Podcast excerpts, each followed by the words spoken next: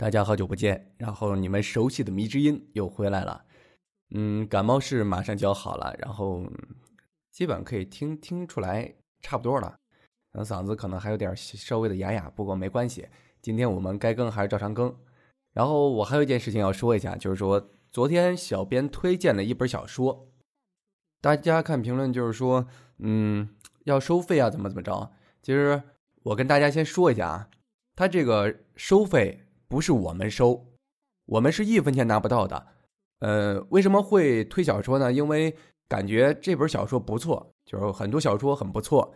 但是这些小说不错，我们呃绝对是不可能去做那些，嗯，去做那些，嗯，看盗版呢，怎么怎么着。我们我们发的都是正版，肯定是正版，支持支持正版，绝对不会支持盗版。然后正版的话，肯定是每章节都会收费的，收费可能是一个章节几毛吧，我也不知道。然后我觉得作者努力了嘛，大家打赏个几毛钱，也不算很大的事情嘛。几毛钱，我觉得对于看小说，算是对作者的一个支持，自己也不是说拿不起，对不对？我觉得更多于希望大家去看正版，呃，就包括我嘛，我本身就比如玩游戏啊，就是什么三 A 大作什么的，我都是。买正版，以前我也喜欢玩盗版，因为盗版不花钱嘛。呃，但是都去玩了盗版了，然后公司不赚钱，怎么可能会再出好游戏呢？就跟作者一样，就作者写了小说，然后就很多很多盗版的，然后就发行了，大家都去看盗版，然后作者也没有收入，怎么给大家再写下面的更好的故事呢？就我就不说了，对吧？我这本来就是爱好，也是纯没什么收入的。不过还有一件事情要跟大家说一下，今天可能会在音频下面开一个打赏功能，打赏个一块钱两块钱都是可以的。然后我这个不是强制的，就是说，呃，不打赏的咱也可以听小说，就打赏的也算是对米之音的一个支持。米之音会用这些钱呢去请后期来给大家制作，呃，比较精配的后期配音吧，就是一些背景啊、音效啊去请。后期做这些东西，好了，废话不多说了，反正感谢大家一直以来对迷之音的支持和关注，咱们开始正文。欢迎收听《鬼话连篇》，作者：青秋，播讲：迷之音。第二十章：湘西尸骨中。我眯着眼睛向四周看去，浓雾把视线缩短到只有两三米，除此之外，就连一丁点的光也没有。我从包里掏出了旅行用的干电池手电筒，至少把身边的环境给照亮了。周围满地都是纠缠不清的藤蔓，仔细的看，还能看到许多虫子在藤蔓上爬行。我实在不敢回想。前面还趴在这地上呢。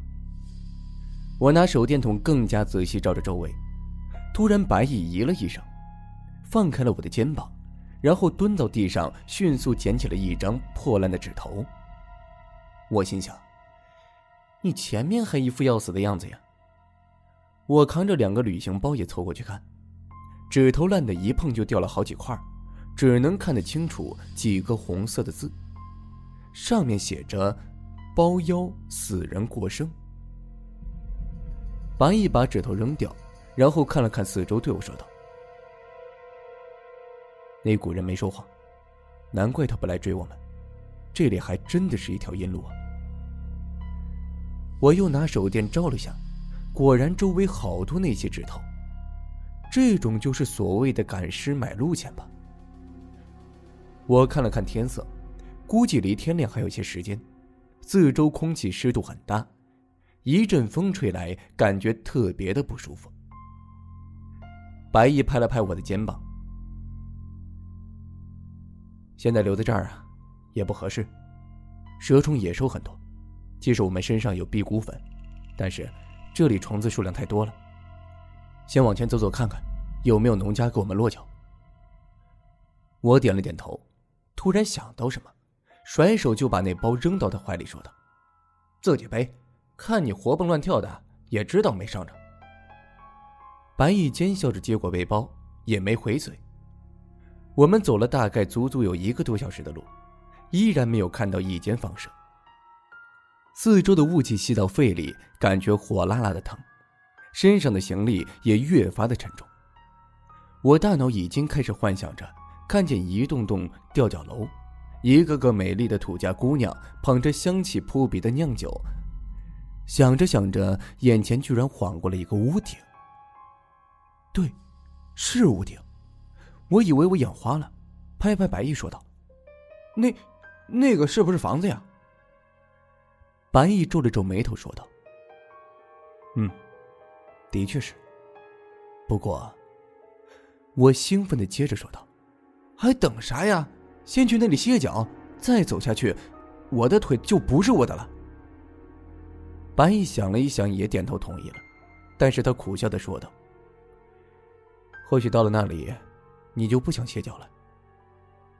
我现在处于什么都听不进去的浮躁阶段，有一个可以休息的地方就是最主要的，其他什么都不重要了。”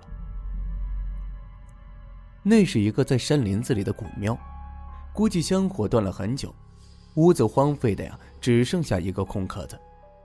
大门斜倒在门口，也没有什么所谓的开和关。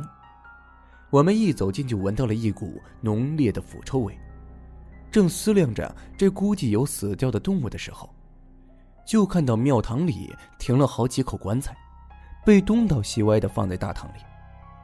有一口棺材盖子还没盖好。腐臭的味道就是从里面传来的。当我们一进屋子，一只灰白色动物叼着一只黑底帮子鞋从棺材里窜出来，绿油油的眼睛狠狠盯了我们一会儿，马上转头就窜进了林子深处。这东西动作快到我猝不及防，我被吓得倒退了好几步，被身后的白衣挡着。他看了看四周，苦笑着说道。这就是义庄，也叫死人客栈，是赶尸匠经过的停放尸体地方。活人呢，不常来的。这晦气是自己找的，也没有办法呀。我抿着嘴巴走进了屋子，一进去就是一阵阴气扑面而来，我冷不防打了一个激灵，感觉周围的气温顿时下降了好多，四周很暗。只有我手电打到的地方才能看得见光线。阴郁的空气中飘散着阵阵的腐臭味道。大堂里停放着四五口棺材，已经残破不堪，黑色的油漆已经掉落很多了，露出原本的木质颜色。棺材盖子有些已经变成了木头板子。我没有胆子去看棺材里的死尸，只能往周围看去。每一口棺材前面就放着一只碗。饭已经完全发霉了，颜色变成了黑绿色。本来竖插在饭上的筷子东倒西歪的掉在了地上。我真纳闷那些动物为什么不吃饭，反而要啃那棺材里的死尸呢？白毅找了一块空地，从包里找出两只塑料袋，就坐了下去。我一看，得在这儿过夜了，真是别提有多瘆人了。浑身上下透着股寒气。我瞥了一眼棺材，快速走到白毅身边坐下，生怕那棺材里跳出什么僵尸来掐我。其实，这里未必比屋外面风小多少。那个已经没有几块瓦片的屋顶，几乎可以看完整的灰色天空了。风就这么给倒刮进来了。但是，这里至少没什么虫子。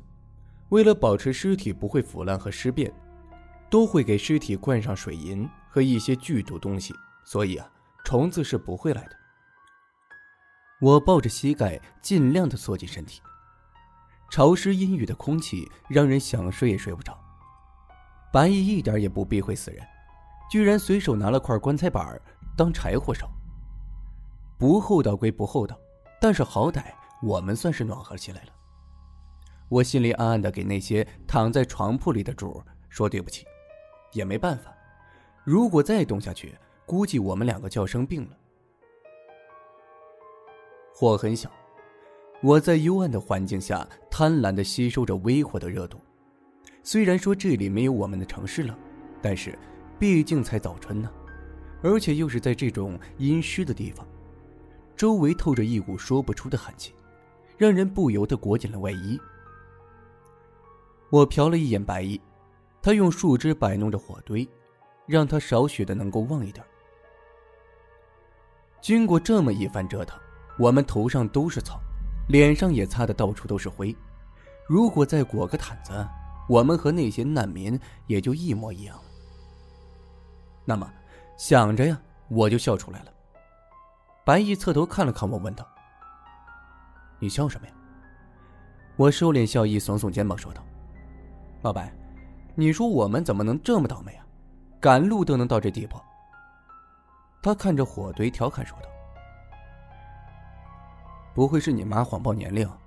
今年才是你本命年，撞太岁了。”这话说的，我马上反问道：“怎么就你不犯太岁？别把坏事都往我身上推。”我突然想到包里还有干粮，于是掏出了一盒饼干，塞给白毅，说道：“吃吧，估计肚子也饿了。”白毅接过饼干，我又想到什么，从包里掏出两个食品塑料袋，说道：“把它套在手上当手套，水只够我们喝的，没得洗手。”这样至少卫生点。于是白毅就咔嚓咔嚓啃起了饼干。我们只有一瓶矿泉水，喝的很少，所以啊也不敢多喝，就怕吃多了会渴。棺材板烧的火噼啪作响，当中仿佛还有着奇怪的声音，听起来好像在哭诉着那些客死异乡的友人。棺材里躺着的或许就是这样的人，我有些愧疚，又从包里掏出了一袋面包。放在一个没有盖子的棺材前，双手合十的说道：“抱歉，抱歉啊，实在是没办法，只能借下地方，避下寒气，莫怪莫怪。”说完，我又走回了火堆。白毅歪着头偷笑着，我冷笑说道：“我这是为你积德呢，你烧人家棺材板儿，我给人家饭吃，算扯平了，你还敢笑话我？小心躺在里面那位找你算账。”他呵呵的笑着说道：“我只想告诉你，你拜的那棺材里没尸体。”我傻傻的看着，但是又没有勇气往棺材里面看，咽了一口气，管他有没有，反正烧棺材板就是缺德。我悻悻坐了回去，也不想理睬这缺德家伙。冷风吹在头发上，感觉有些虚幻，天空不好看，星星躲在厚厚的云层下。只有当云薄弱的时候，才能透出一点点微弱的光线，感觉似有似无的。身旁传来了白夜的声音：“明天估计要下雨了。”我嗯了一声，继续抬头看着残破的屋顶。难得有机会在这样的山林子里过这么一夜。突然，从屋顶闪过一影子，速度极快，我还来不及看清。一块泥灰就从屋顶上掉下来，正好落到我右眼里。我啊的一声，白衣侧过身来问我怎么了。我气愤的说道：“屋顶有东西跑过去，我靠，有块灰掉我眼睛里了。”他无奈的摇了摇头，说道：“就你事最多，还说自己不犯太岁。”说着就捧着我的头，撑开我眼皮准备吹。我因为这一闹有些烦躁。想说自己可以弄出来，就在推挪之间，我在左眼晃过大门口，那里直直杵着一个人影子。那人身上穿着一件青布长衫，腰间系一黑色腰带，头上戴着一顶青布帽，穿着一双草鞋，手里拿着一个小铃铛，但是看不清他的脸。我顿时一惊，脑袋差点撞上白蚁鼻子。我指着门口说：“那里有人。”突然，白毅用手捂住了我的嘴，然后犀利眼神往门口瞟了一眼。门口已经没有人了，但是远处确实传来了铃铛的声音。我的左眼一直有些奇怪，可以看见一些古怪东西，特别是只睁左眼的时候。突然发现周围出现了许多白色的雾气，火光颜色也变成了淡绿色。我努力想睁开右眼，但是。无奈白毅这小子技术有问题，那块灰不但还在眼睛里，而且被他这么一吹，我睁都睁不开。我想要告诉白夜我看到的东西，但是他低声的说：“别出声。”声音是越来越近，我感觉周围几个棺材都有动静，不安的发出了咚咚的声音，好像是焦急在等待着那个声音的靠近。慢慢的，我听到有人在说话，声音幽暗的，好像是地狱的勾魂使者。他喊着：“包妖死人过剩了。”于是，门口的白雾中出现了一个人影。渐渐的。人影是越来越靠近，那是一个中年男子，和我前面看的人影穿的是一样的，但是这次我看清了他的脸，真的是丑的惊人，嘴唇又厚，嘴巴又大，一道伤疤从他额头夸张的延伸到下巴，简直把他的脸一分为二，眼睛也很大，好像是牛眼一般。他一边说，一边撒着纸钱。在他身后跟着一个人，非常的高大，穿着一身漆黑的袍子，又宽又大，两边没有衣袖，脑袋十分的臃肿，脸庞又黑又鼓，头上戴着一顶高筒毡帽，毡帽稍向后翘起，上身僵直，却一步步的有节奏往前移动，完全踏着前面青长山纸钱走路。青长山往我们这里看两眼。然后若无其事的引着后面那大个子走进了屋子，然后让大个子靠在门板的后面，直挺挺的立着，然后从背包里拿出一张符，往黑个子大脑门上一拍，嘴里念叨了几句，就走到我们面前。白毅扶着我，谨慎对那青长山说道：“师傅原来是个走脚的手艺人，我们两个迷路了，只能在这歇脚。”青长山点点头，拿出一个烟杆子，朝着自己草鞋底下敲两下，装上新的烟丝，吐了几口烟雾，慢慢的开口。他的声音十分的阴沉，他问道：“很少有人和我们碰面的，你们这是怎么在这条路口上的？”我终于把眼睛里的灰抹掉，我红着眼看着那男人，大冬天的。他居然只单单的穿着一件长衫，脚上只扎着草鞋，看得出他一直走山路，脚趾上都是老茧。白毅依然没有放松警惕，他回答道：“在路上碰到了草鬼，所以啊，只能在这里躲一阵子。”青长山点了点头，没有再说话，自顾自的吃着土家烧饼，喝着老酒。他腰间挂着一个铃铛。被他用布头堵着，即使风吹得再大，也没有发出声音。青长山看着我，打量着他，那只巨大牛眼也看了过来。他不能笑，他一笑比哭还惨。他呵呵的说道：“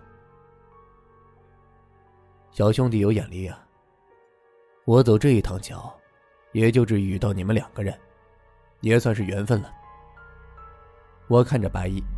白毅看着青长山，有意搭话，也就开口说道：“路上遇见喜神，也希望邹教师傅安心走路，多积阴德。”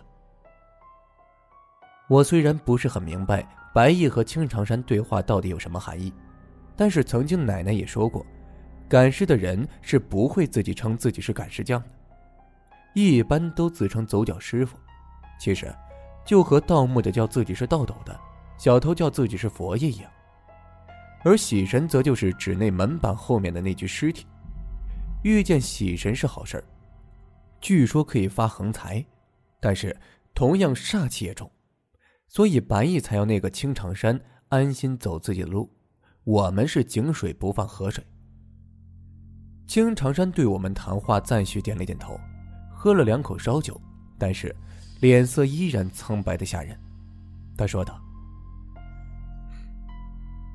难得现在年轻人能够这么地道的明白行里土话，不容易。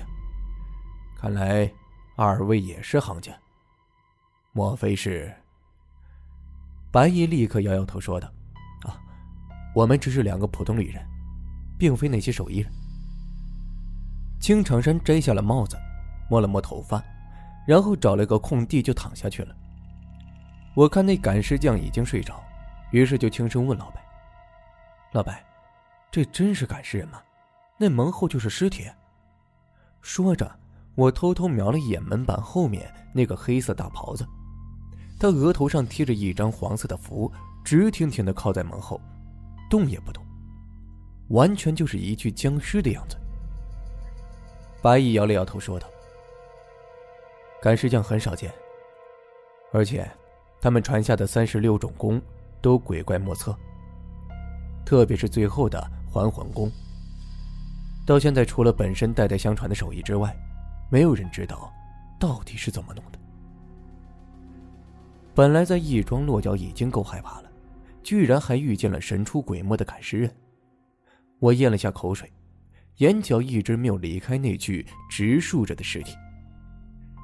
白野一改前面那漫不经心的样子，仔细的注意着这一人一尸的举动。渐渐的，天色泛起了白光。门外依然是浓雾弥漫着，但是，一丝朝阳还是透过屋顶落了下来。我长呼一口气，这一晚上终于给我熬过去了。我和白毅脸上都充满了疲倦，青长山依然没动，估计睡得挺熟的。至于那具尸体，看了一晚上下来，我也没那么怵了，感觉就跟蜡像差不多，动也没动一下。心里说不出是害怕还是失望，反正也没什么深交，只不过是在同一个义庄待了一宿。我和白毅收拾了下东西，然后就悄无声息的离开了。赶尸一般只在晚上走，白天不走，这也是为什么普通人很少看见的缘故。走出了死尸客栈后，突然觉得那种阴雨压抑的感觉减少了很多，但是。身上依然有着一股霉臭的味道。我们按照记忆走回的那条路，跳车下来了小马路。因为是白天，这里没有夜里那么的阴冷恐怖，还是有车辆路过的。而且现在都什么年代了，很多的年轻人根本不相信这些东西，所以我们又搭上了一辆小车子。司机很客气的专程送我们去目的地。白毅的手机终于也打通了。原来这个寨子的通讯一直很成问题，有的时候根本打不进电话。他们来接我们的时候，我们已经走掉了。于是大家扑了一个空。一听我们已经快要到的时候，他们也松了一口气，提着的心总算是放了下来。当我们下车进入寨子的时候，我才发现，这里果真是一派土家族的风格。一排排的吊脚楼，地面是铺着青石板的路，虽然有些老旧，但是依然有很多人住在里面。寨子里有电，但是通讯一直不是很好，说白了就是打电话还不如写信来的可靠呢。姑娘们都穿着绣着各种图案的左开襟、大袖昆边短衣和八幅罗裙，感觉格外的别致窈窕。看着我们两个外地来的，都遮着脸偷笑。一位大叔看到我们来了，马上走了过来，拍了拍白衣，说道：“哎，你总算是来了，来让舅公好好的看看。”白衣有些不好意思，大叔不停的拍着他肩膀，他也一直在点头。